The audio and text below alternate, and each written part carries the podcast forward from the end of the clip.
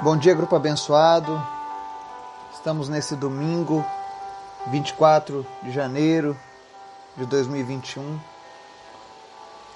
Mais um dia que o Senhor preparou para as nossas vidas.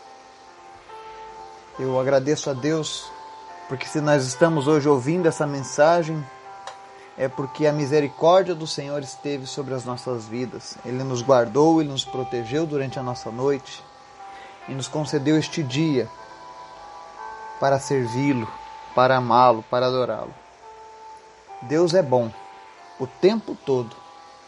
O tempo todo, Deus é bom. Sempre creia nisso. Nunca aceite uma imagem ou uma mensagem diferente desta com relação a Deus em sua vida. Eu agradeço a você que está nos ouvindo, nos acompanhando, você que chega pela primeira vez, seja bem-vindo. Que o Senhor esteja te abençoando, te fazendo dar frutos em Sua presença. Hoje nós vamos estudar mais uma das igrejas da Ásia, lá nas cartas do Apocalipse. E pessoalmente essa igreja, todas as vezes que eu leio sobre ela, ela fala muito ao meu coração. Ela é um, baluarte, ela é um exemplo a ser seguida. E quiçá todos nós pudéssemos usar essa igreja como inspiração para a nossa vida com Deus. Nós vamos falar hoje da igreja de Filadélfia, tá? Mas antes da gente começar o nosso estudo sobre essa igreja, eu quero te convidar para o nosso momento de oração e intercessão. Amém? Senhor, muito obrigado por este dia. Obrigado pela tua graça, obrigado pelo teu amor, obrigado pelo teu Espírito Santo que nos acolhe, que nos ensina, que nos consola, que nos conforta, que opera através de nós, que nos cura. Perdoa os nossos erros, Pai, perdoa os nossos falhas, os nossos pecados. Perdoa quando colocamos a nossa vontade acima da tua vontade, mas a cada dia nos conduza de volta para os teus caminhos, ó Pai. Que nenhuma pessoa deste grupo venha perder a sua salvação, mas que todos se encontrem contigo. Que assim como nós estamos unidos hoje, ao longo desses meses, nós possamos passar a eternidade relembrando esses momentos maravilhosos que nós passamos na tua presença, Pai nos ensina a perseverar, nos ensina a sermos fiéis a Ti todos os dias, Pai. Nos coloca, Deus, um espírito de perseverança em Te buscar. Cria em nós, Senhor, fome e sede da Tua presença, porque Tu és maravilhoso. Eu quero te apresentar nessa manhã, Senhor, aqueles que estão enfermos, em especial aqueles que estão lutando contra a Covid. Eu oro pela vida do Steven, está lá nos Estados Unidos, lutando contra a Covid. Em nome de Jesus, visita agora o Steven e fortalece, Senhor, os seus pulmões. Reverte, meu Deus, esse diagnóstico de estado gravíssimo e cura ele, Pai. Em nome de Jesus, atenta os teus ouvidos para o nosso clamor e, e restaura a saúde dele, Pai. Fortalece o seu organismo, em nome de Jesus, infecção viral retroceda, desapareça. Sistema imunológico seja fortalecido agora. Senhor, sopra sobre ele e dá vida para ele, Pai. Te apresento também, Senhor, a Lúcia, o Bruno, o Francisco. Cura eles, ó Deus. Fortalece eles nesse momento, em nome de Jesus. Te apresento a tia Lourdes, a tia Suzana, que estão lutando pelas suas vidas nesse momento. Fortalece a saúde delas, mas o principal, Senhor, não permita, Deus, que elas partam sem a plena consciência da salvação. Que o Senhor seja o único e suficiente Salvador na vida delas, Pai. Que o Senhor venha se revelar aos seus corações, mesmo nos leitos de hospitais. Que o Senhor esteja falando agora aos seus corações. Que o Senhor esteja se revelando cada vez mais profundo em suas vidas. Toma conta delas, ó Pai Cura elas em nome de Jesus. E obrigado pelo que tu já tens feito, Pai. Eu te apresento também, Senhor, as pessoas que estão lutando contra o câncer nessa manhã. Se tem alguém que está nos ouvindo agora, em nome de Jesus, nós liberamos uma palavra de cura sobre a tua vida. A palavra diz que Jesus levou sobre si todas as nossas enfermidades. Ele levou o câncer que você está tendo agora também. Então, em nome de Jesus, receba a sua cura. Senhor, visita a Grazi, visita o Vinícius que estão lutando contra o câncer e cura eles, ó Deus. Senhor, visita todas as crianças, os adultos, os idosos que lutam contra o câncer nesse momento. E traz a cura, Senhor. Que hoje seja um dia de milagres, ó Deus, para aqueles que lutam na, na batalha contra o câncer. Em nome de Jesus, que não seja necessário quimioterapia nem cirurgias. Caroços desapareçam, raízes de câncer sumam, em nome de Jesus. Te apresento também, Senhor, a vida do Gabriel, Obrigado, Deus, porque cada dia ele tem recuperado a sua vida. Em nome de Jesus, restaura por completo ele, Pai. Mas principal, Senhor, deposita nele esperança, alegria, confiança no Senhor. Que ele saiba passar esse tempo de recuperação em paz contigo, Pai. Que ele se sinta amado, que ele se sinta cuidado, que ele se sinta, meu Deus, protegido pelo Senhor. Obrigado por essa segunda chance, Pai. Toma conta da sua família. Em nome de Jesus. Te apresentamos também o Laurindo. Continua fortalecendo ele, Pai. Senhor, em nome de Jesus, os movimentos que foram perdidos, nós damos ordem para que eles retornem agora em nome de Jesus. Aquilo que não podia se mover, volte a se mover novamente para honra e glória do Senhor Jesus. Tendões, musculatura, voltem ao seu devido lugar. Neurônios, refaçam as ligações que foram perdidas em nome de Jesus. E que tudo retorne como era. Continua guardando a sua família também, Pai. Aumentando a fé, o amor e a dependência da tua presença, Pai. Nós oramos também nessa manhã, Deus, pelas crianças do orfanato Mercy Children's, lá no Togo. Ainda que estejamos distantes, nós pedimos ao Pai, esteja guardando o coração dessas crianças.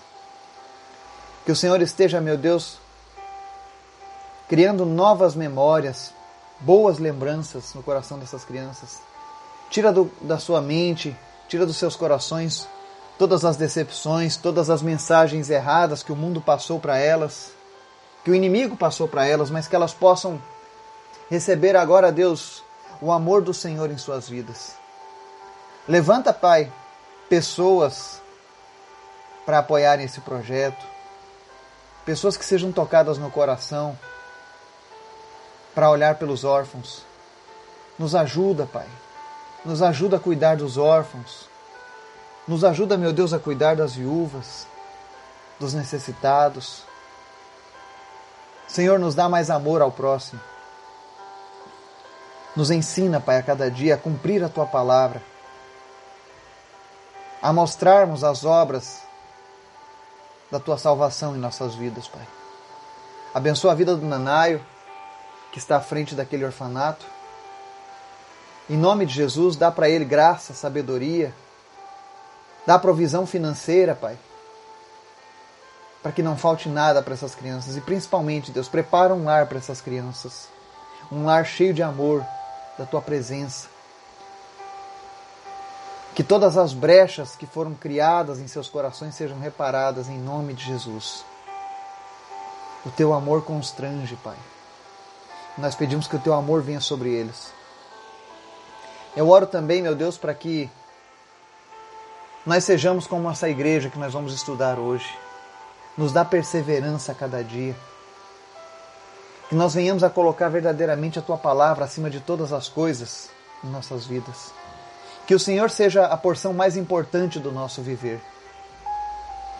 Nos ensina, Deus, a depender apenas de Ti, a confiar apenas em Ti. E fala conosco nessa manhã, no nome de Jesus. Amém. Estudo de hoje vai ser na igreja de Filadélfia em Apocalipse 3, do 7 ao 13. Diga-se de passagem, só existem duas igrejas que não foram repreendidas por Jesus: Esmirna e Filadélfia. Mas Filadélfia foi de maneira excelente em toda a sua conduta. Somente elogios, nenhuma repreensão, apenas promessas. A igreja de Filadélfia ela mostra que a fidelidade ao Senhor ela tem uma recompensa maravilhosa. Vamos ler? Ao anjo da igreja em Filadélfia escreva: Estas são as palavras daquele que é santo e verdadeiro, que tem a chave de Davi. O que ele abre ninguém pode fechar, e o que ele fecha ninguém pode abrir. Conheça as suas obras. Eis que coloquei diante de você uma porta aberta que ninguém pode fechar. Sei que você tem pouca força, mas guardou a minha palavra e não negou o seu nome, o meu nome. Vejo o que farei com aqueles que são sinagoga de Satanás e que se dizem judeus e não são, mas são mentirosos. Farei que se prostem aos seus pés e reconheçam que eu o amei. Visto que você guardou a minha palavra de exortação à perseverança, eu também o guardarei da hora da provação que está para vir sobre todo o mundo, para pôr a prova os que habitam na terra. Venho em breve. Retenha o que você tem, para que ninguém tome a sua coroa. Farei do vencedor uma coluna no santuário do meu Deus, e dali ele jamais sairá. Escreverei nele o nome do meu Deus e o nome da cidade do meu Deus, a nova Jerusalém, que desce dos céus da parte de Deus. E também escreverei nele o meu novo nome Aquele que tem ouvidos, ouça o que o Espírito diz às igrejas. Amém. Hoje nós vamos falar sobre essa igreja, Filadélfia. Atualmente ela se chama Alá Serrir, que é a cidade de Alá, porque só existem hoje as ruínas dessa igreja. Mas o que ela fez na história está sendo contada de geração em geração. Até hoje essa igreja tem servido de inspiração para todos aqueles que almejam uma vida com Deus. Quando alguém te perguntar qual é o modelo de igreja perfeito, eu sei que algumas pessoas dizem, ah, é a igreja que está no céu, mas não. A igreja de Filadélfia sempre foi e sempre será o modelo de perfeição de igreja aqui na terra. É o modelo da igreja perfeita, de fato. Não porque ela não tenha erros, que ela não cometa erros, mas porque Jesus está verdadeiramente no centro dessa igreja. O amor a Jesus é o que une essa igreja. Apenas Jesus, somente Jesus. E nós vemos aqui no verso 1, quando Jesus se dirige ao anjo dessa igreja, ao líder, ao pastor, ele começa essas são as palavras daquele que é santo e verdadeiro e que tem a chave de Davi. Jesus se apresenta para esta igreja como puro de verdade e como verdadeiro, ou seja, o que ele está prometendo a essa igreja ele pode cumprir. Ele não mente. E a autoridade está sobre ele, porque ele diz que ele tem a chave de Davi, porque ele fala mais à frente: o que ele abre, ninguém pode fechar, e o que ele fecha, ninguém pode abrir. Essa chave de Davi, você vai ler a referência dela lá em Isaías 22, no 20 ao 24.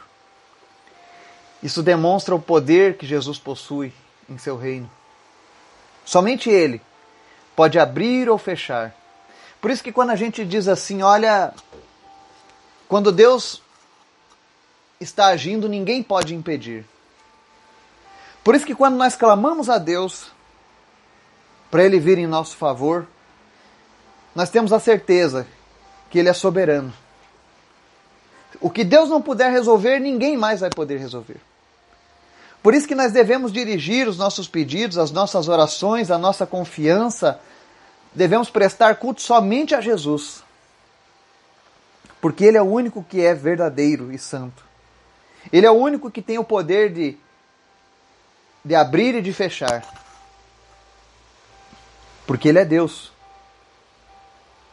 E aí ele segue no verso 2: Conheço as suas obras, eis que coloquei diante de ti uma porta aberta que ninguém pode fechar. Olha que lindo.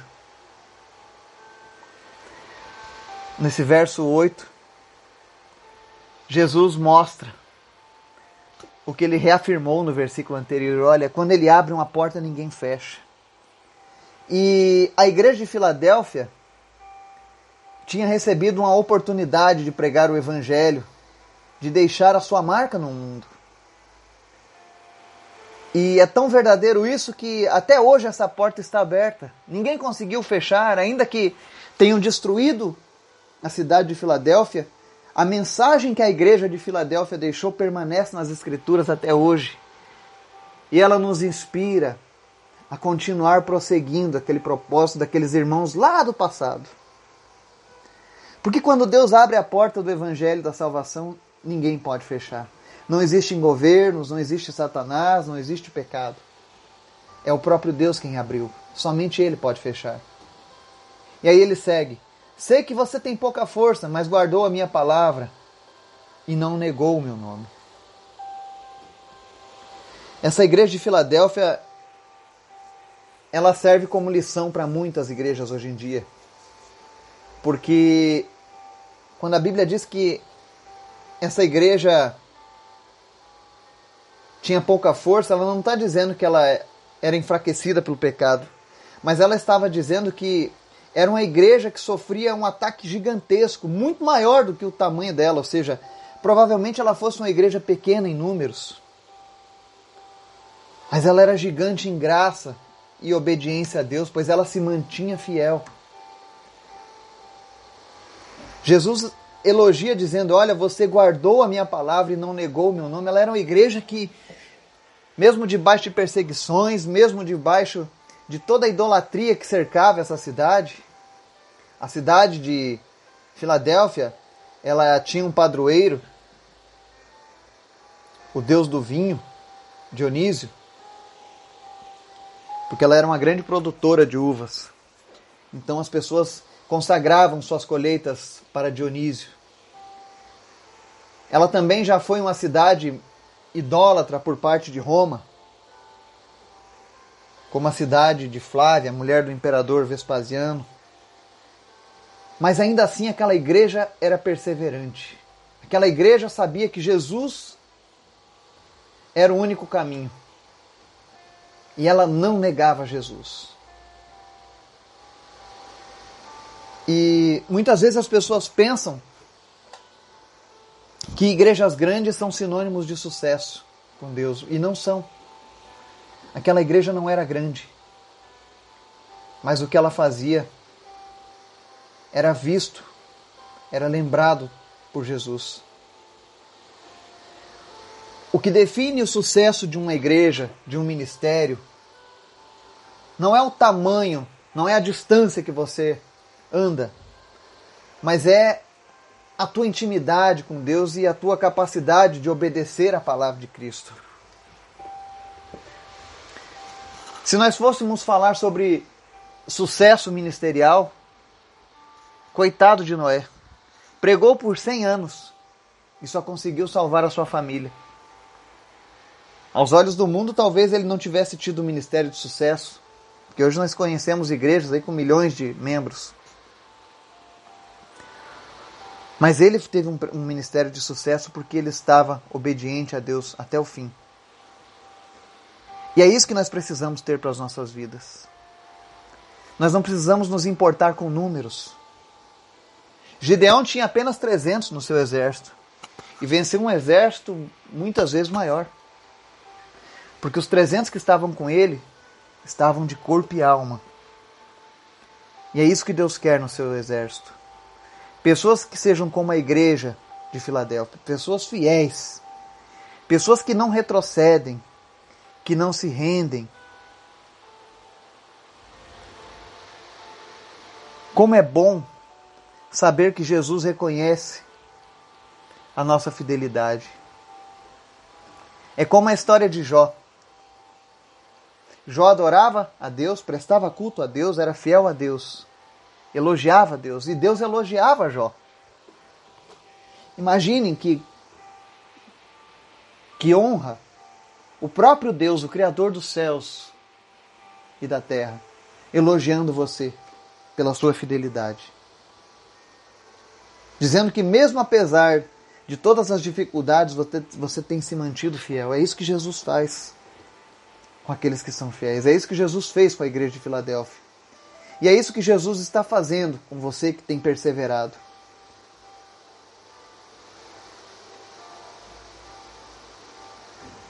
E aí ele vem no versículos 9 e diz assim: Veja o que farei com aqueles que são sinagogas de Satanás e que se dizem judeus e não são, mas são mentirosos. Farei que se prostrem aos seus pés e reconheçam que eu o amei. Olha que interessante. Mais uma vez a gente vê aqui os falsos judeus, pessoas religiosas, que usavam a religião como desculpa para perseguir a igreja do Deus vivo. Mas Jesus estava dizendo: olha, continuem suportando as perseguições, porque em breve eu vou mostrar para eles o quanto que eu amo vocês. E eles vão se prostrar aos seus pés e reconhecer isso. Ou seja, a nossa vingança vem do Senhor. Nós não precisamos nos vingar daqueles que nos maltratam, daqueles que nos difamam. Porque o próprio Cristo um dia vai fazer isso. O que nós precisamos fazer é continuar amando Jesus, amando a Sua palavra, seguindo Ele. Aí no verso 10 ele diz: Visto que você guardou a minha palavra de exortação, a perseverança, eu também o guardarei da hora da provação que está para vir sobre todo o mundo, para pôr a prova os que habitam na terra. Jesus mais uma vez elogia a conduta dessa igreja. E ele fala: Olha, como vocês têm guardado a minha palavra de exortação, a perseverança, eu vou guardar vocês na hora da provação. A igreja de Filadélfia teve essa aprovação e nós teremos também a nossa, que é a grande tribulação. Eu sei que as pessoas, quando leem Apocalipse, muitos dizem: Ah, eu tenho medo de Apocalipse porque só conta desgraças, é Deus punindo a humanidade. Mas entenda: Deus vai punir os que eram desobedientes, aqueles que rejeitaram a Sua palavra e o seu amor. Mas se eu e você formos fiéis a Deus como a igreja de Filadélfia, a palavra de Deus nos garante que Ele vai nos guardar na hora da provação. Existe uma provação vindo sobre o mundo. E olha o que Jesus está dizendo: Ele vai botar a prova os que habitam na terra. Nós já começamos a ver isso. Quantas pessoas foram colocadas à prova nessa pandemia? Aonde está sua confiança? Em quem você confia?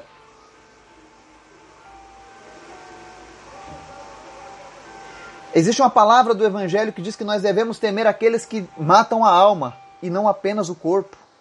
Existem muitas pessoas apenas com medo de morrer a morte física.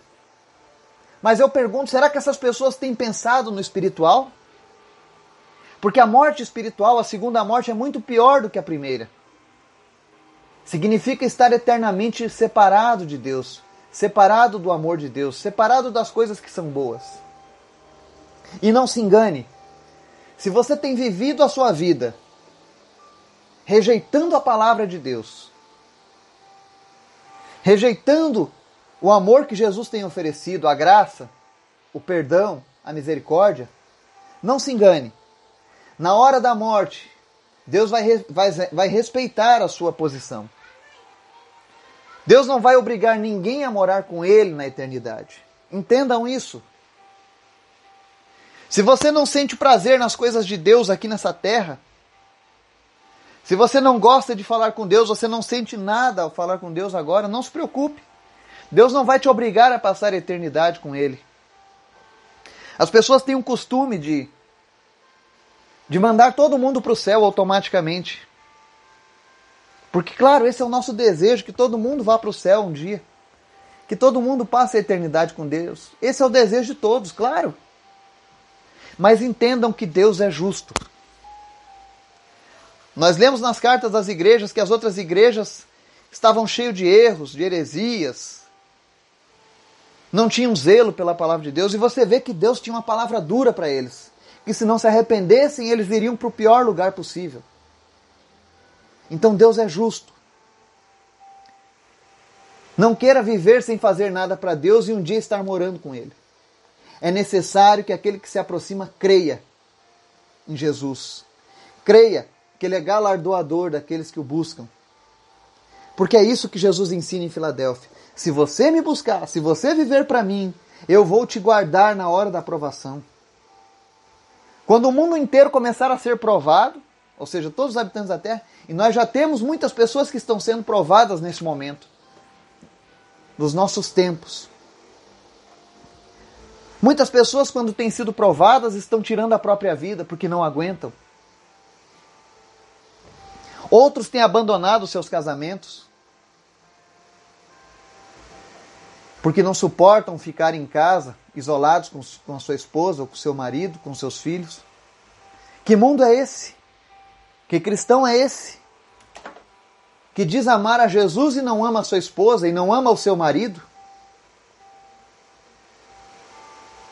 A igreja de Filadélfia não era assim.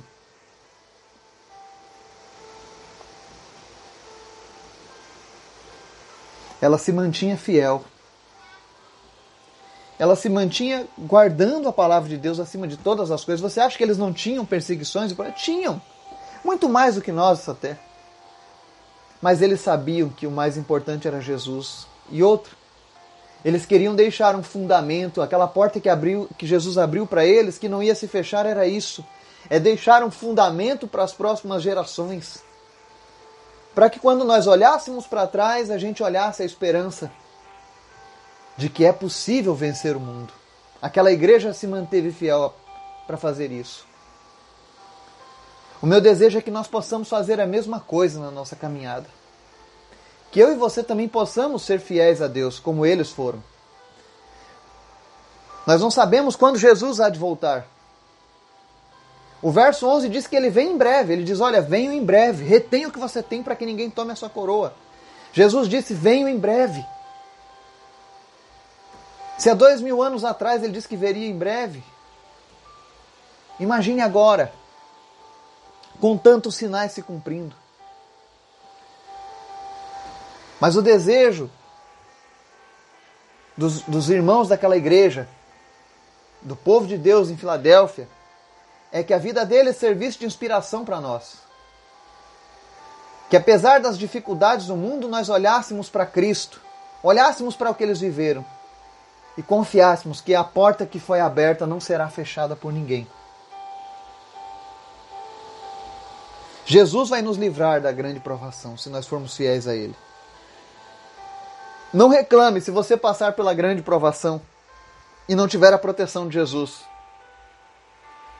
Porque Jesus oferece hoje para você. Você tem medo do amanhã, você tem medo das perseguições que o mundo vai sofrer? Entregue a sua vida para Jesus. Confie nele e ele tudo fará. É assim que funciona na palavra de Deus. Confie naquele que tem a, o poder em suas mãos. Confie naquele que quando ele fecha algo, ninguém pode abrir. E quando ele abre, ninguém pode fechar. Seja como a igreja de Filadélfia, coloque a palavra de Deus acima de todas as coisas. Honre Deus acima de todas as coisas e ele vai honrar a sua fidelidade. Seja fiel, não retroceda, não abra concessões. Não faça um sincretismo da fé. Não coloque elementos que, ah, eu acredito que assim é melhor. Não. Coloque a palavra de Deus como bússola. Não baixe a sua guarda.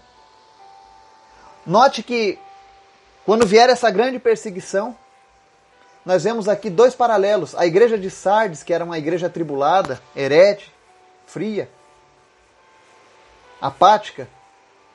Para ela, essa perseguição ia ser algo terrível, mas para a igreja de Filadélfia seria um alívio. Porque eles viriam a justiça do Deus que eles serviam, vindo em favor deles. Aleluia. É isso que vai acontecer se nós formos fiéis. Quando chegarem os dias da tribulação, nós vamos nos alegrar em Deus, porque é a certeza do cumprimento da palavra. E também a certeza de que nós seremos guardados por Ele naquele momento. O que, que nós aprendemos nessa, nessa carta à igreja de Filadélfia? O que, que nós aprendemos com eles? É que, mesmo diante de todas as dificuldades, os fiéis daquela igreja esquadrinhavam profundamente os seus corações eles congregavam-se diariamente a Deus e as suas vidas transbordavam de paz, gozo e amor em Jesus. O verdadeiro sucesso está em depender da vontade de Deus. A verdadeira felicidade é se manter fiel a Deus. Eu quero encerrar o estudo de hoje e essa música que está tocando de fundo hoje é um hino chamado Sou Feliz.